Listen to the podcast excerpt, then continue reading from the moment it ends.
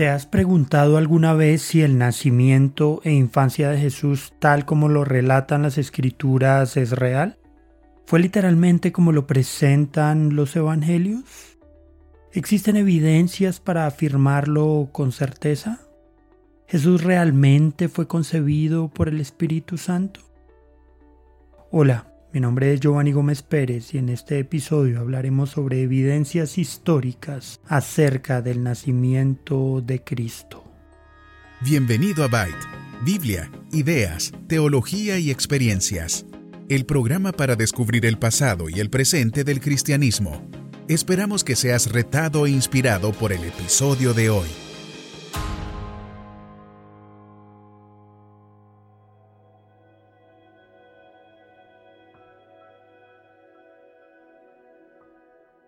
En este episodio trataremos de brindar algunos argumentos para ofrecer un panorama general de las evidencias que tenemos para creer que las narraciones acerca de la concepción, nacimiento y vida de nuestro Salvador son reales.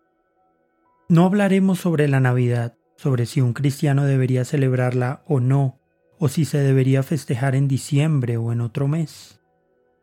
En la actualidad existen muchas objeciones presentadas contra la historicidad de las narrativas del nacimiento de Jesucristo. Estas objeciones abarcan todo tipo de argumentos basados en supuestas contradicciones, falta de evidencia arqueológica o histórica, inconsistencias en las genealogías o incredulidad sobre la posibilidad de un nacimiento virginal. Para empezar, vamos a tratar con algunas evidencias históricas y arqueológicas.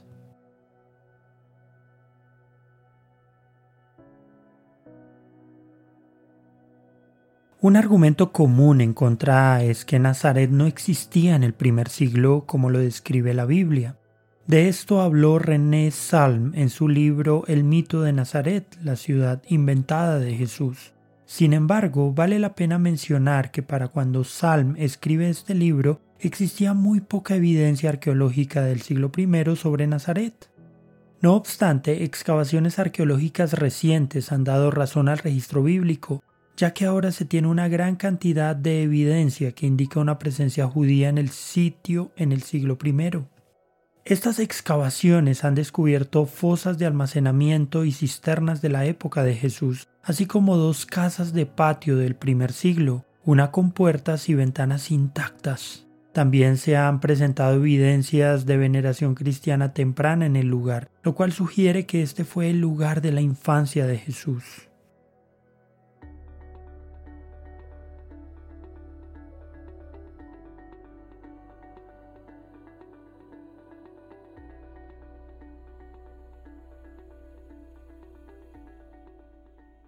En cuanto al nacimiento virginal de Jesucristo, este fue documentado por Lucas, un médico e historiador de alto nivel que entrevistó a testigos presenciales, probablemente incluso a la propia María. Además del nacimiento de Cristo, él también presta atención especial y detallada al nacimiento de Juan el Bautista, y muchos ven sus intereses ginecológicos como resultado de su formación como médico. Teniendo en cuenta la agudeza probada de Lucas como historiador y cronista, es muy poco probable que se haya dejado engañar al respecto de la concepción y nacimiento virginal de Cristo. Por otro lado, el famoso Credo de los Apóstoles, una confesión de fe temprana que data del siglo II y que se usó en toda la Iglesia, da cuenta de que el nacimiento virginal fue creído universalmente por los primeros cristianos. Al incluir el nacimiento virginal en su declaración de credo, estos primeros creyentes dejaron en claro que lo consideraban una doctrina esencial de la fe. El credo dice, en parte, Creo en Dios Padre Todopoderoso, Creador del cielo y de la tierra, y en Jesucristo su único Hijo nuestro Señor, quien fue concebido por el Espíritu Santo, nacido de la Virgen María Esta creencia en el nacimiento virginal fue confirmada por el credo de Nicea del año 325 después de Cristo y ha seguido siendo la creencia de los cristianos católicos, ortodoxos orientales y protestantes.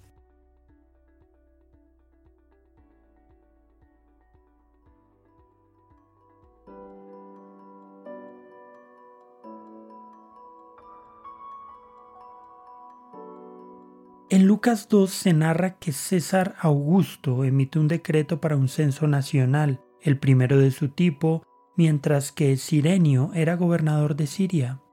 Se han debatido dos de estos puntos, que no se realizó un censo en el momento del nacimiento de Cristo, es decir, poco antes de la muerte del rey Herodes, y que Quirino no era gobernador de Siria en ese momento. El problema se debe principalmente a un probable error de copia cometido por el cronista judío Flavio Josefo, que se propagó en manuscritos posteriores, lo que sugiere que Herodes murió en el año 4 a.C.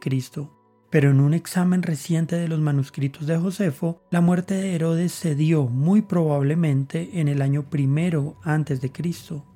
El doctor Andrew Steinman, el distinguido profesor de teología y hebreo de la Universidad Concordia de Chicago, ha rastreado la muerte de Herodes hasta el eclipse lunar total del 10 de enero del año 1 a.C. y el nacimiento de Jesús alrededor del año 3 a.C. o 2 a.C. Otros registros romanos muestran que Sirenio era el gobernador de Judea durante un censo realizado en el año 3 a.C.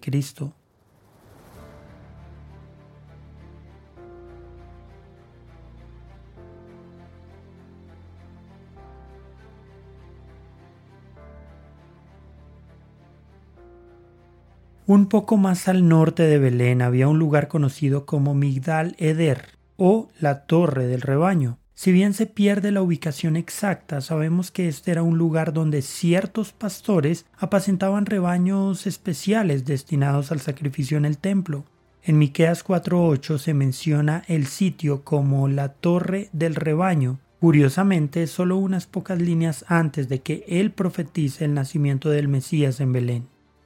Por supuesto, no hay nada que indique que de allí provenían los pastores que visitaron a Jesús. Es probable que hubiera pastores cuidando los corderos pascuales en la noche del nacimiento de Cristo. Entonces parecería apropiado que los ángeles visitaran a los pastores para contarles sobre la venida del Cordero Pascual final.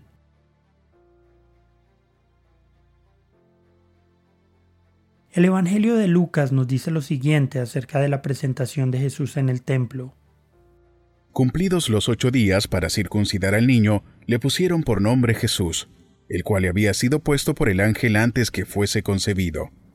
Y cuando se cumplieron los días de la purificación de ellos, conforme a la ley de Moisés, le trajeron a Jerusalén para presentarle al Señor, como está escrito en la ley del Señor. Todo varón que abriere la matriz será llamado santo al Señor, y para ofrecer conforme a lo que se dice en la ley del Señor, un par de tórtolas o dos palominos.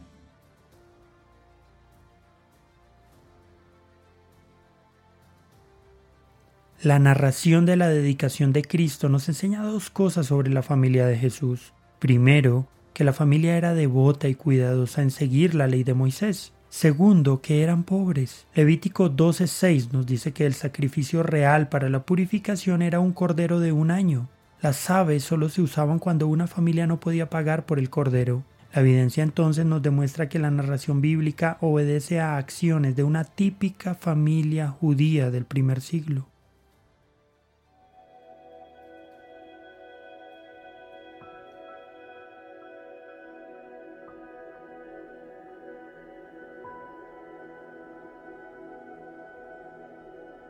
Para continuar, vamos a tratar de brindar una serie de argumentos sobre la base de algo llamado coincidencias no diseñadas, que básicamente son detalles incidentales que confirman sucesos históricos.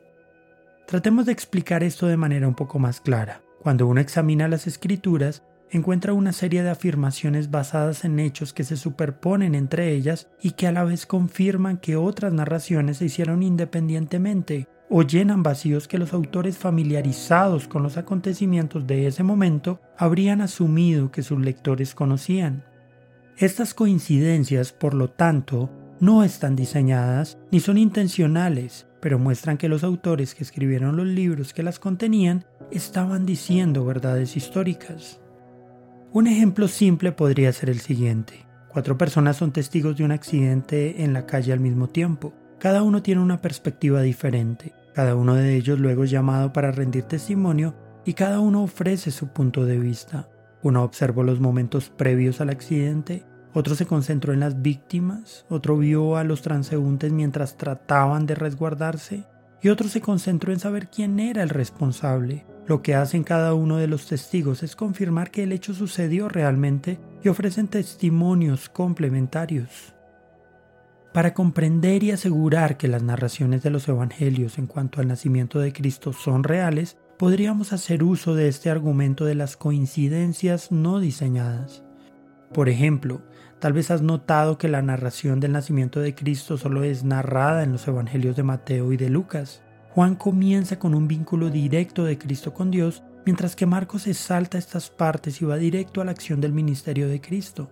Por lo tanto, Cualquiera podría decir que las narraciones sobre el nacimiento de Jesús son demasiado escasas. Sin embargo, hay que tener en cuenta un detalle. Tanto Marcos como Juan muestran detalles incidentales que sugieren que las narraciones de Mateo y Lucas sobre el nacimiento de Jesús son auténticas. Por ejemplo, José estaba comprometido con María para casarse con ella. Entonces, si vemos Lucas 1 y 2, José no dice nada con respecto de que su futura esposa de repente resultó en estado de embarazo. Entonces en Lucas 2, José solo se lleva a María con él para el conteo del censo. Después de esto lleva a Jesús al templo.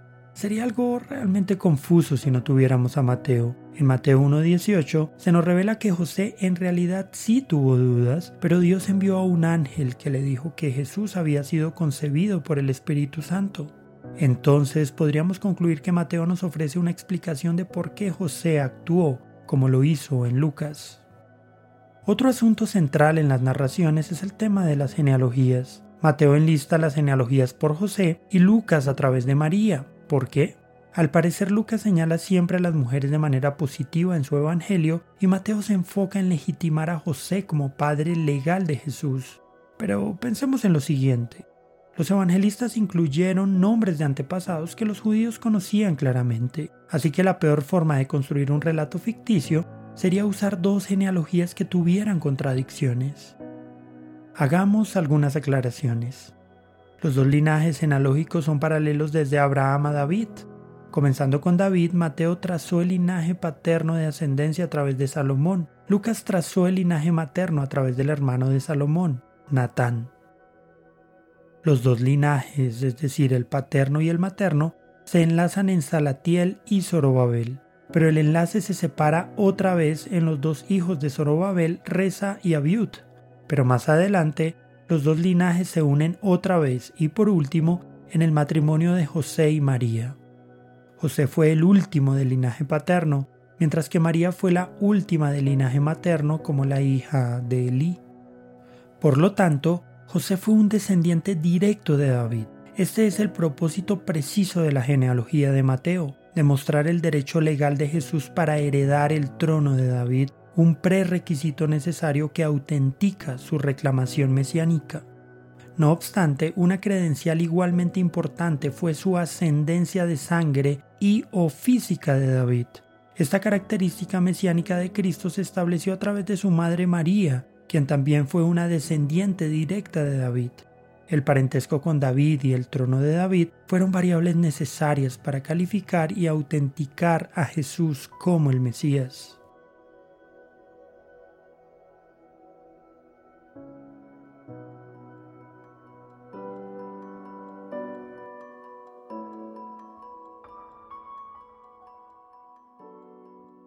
Por otro lado, las narraciones del nacimiento de Jesús en Mateo y Lucas también ayudan a explicar los eventos narrados en Marcos y Juan. ¿Qué hay de la aparente familiaridad que Juan el Bautista tenía con Jesús en Marcos y Juan? Parece un poco extraño para Juan el Bautista hablar sobre alguien que será mejor en todos los aspectos que él mismo, sin saber quién es esta otra persona. Bueno, si volvemos a mirar a Mateo y a Lucas, encontramos que María y Elizabeth, la madre de Juan el Bautista, se conocían y se habían visitado durante el embarazo. Parece una conclusión inevitable que continuaron interactuando como familias después del nacimiento de sus hijos, lo que explicaría la aparente familiaridad de Juan el Bautista con Jesús en Marcos y Juan. Volviendo a Marcos, este Evangelio nunca habla acerca de José como el padre de Jesús. Entonces, si solo tuviéramos el Evangelio de Marcos, en realidad estaríamos bastante confundidos acerca de la identidad del Padre de Jesús. Además de que es muy extraño el hecho de que María sí es nombrada varias veces allí. De hecho, en Marcos 6.3 se menciona no solo a la madre, sino también a los hermanos de Jesús. ¿No es este el carpintero, hijo de María, hermano de Jacobo, de José, de Judas y de Simón? ¿No están también aquí con nosotros sus hermanas? Y se escandalizaban de él. Esto es extraño ya que José era carpintero y aunque se menciona esta profesión en el texto, no se menciona al Padre de Jesús. Pero aquí es donde nos damos cuenta de que en realidad Jesús no tiene Padre humano. Así que Marcos simplemente no escribe acerca de José, pero no mencionar a este padre junto a su madre y a sus hijos en realidad era poco común, sobre todo porque anunciar el patriarcado era lo más popular en esa época. Esto solo se podría explicar si Marcos estuviera enterado del nacimiento virginal. Sin embargo, Marcos no plasmó las narraciones acerca del nacimiento de Jesús. Solo al mirar a Mateo y Lucas encontramos una explicación para la extraña omisión de nombrar a José en el Evangelio de Marcos.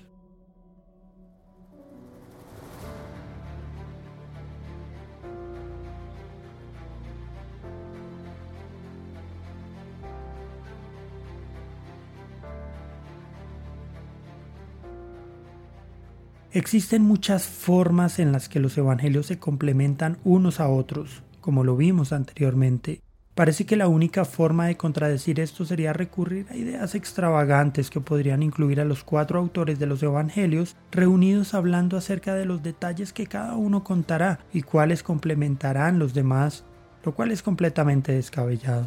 Por otro lado, es más probable que cada uno de los cuatro autores hayan escrito acerca de lo que habían presenciado o lo que escucharon del testimonio de algún testigo ellos escribieron los detalles más relevantes o parte de la narración, mientras que los otros encontraron unos detalles más relevantes o complementarios. Para finalizar, vale la pena aclarar que hemos enumerado solo algunas coincidencias no diseñadas sobre el nacimiento y la naturaleza divina de Jesús. Pero estas coincidencias pueden multiplicarse casi indefinidamente si uno mira la totalidad de los evangelios e incluso más si uno investiga en toda la Biblia la forma en que Mateo completa los detalles de Lucas, Marcos demuestra su familiaridad con las narrativas del nacimiento y la forma en la que las conexiones íntimas de Jesús y Juan el Bautista están confirmadas de forma cruzada es sorprendente. La afirmación no es sólo que en base a estos argumentos los relatos de los evangelios son verdaderos, no, la afirmación es que aquellos que desafían la verdad de estas coincidencias y evidencias deben ofrecer una explicación más lógica al respecto. Frente a cualquier ataque contra los hechos que narran los evangelios, parece mucho más probable que estos cuatro autores escribieron lo que habían presenciado o lo que recibieron del testimonio de un testigo ocular, así de simple.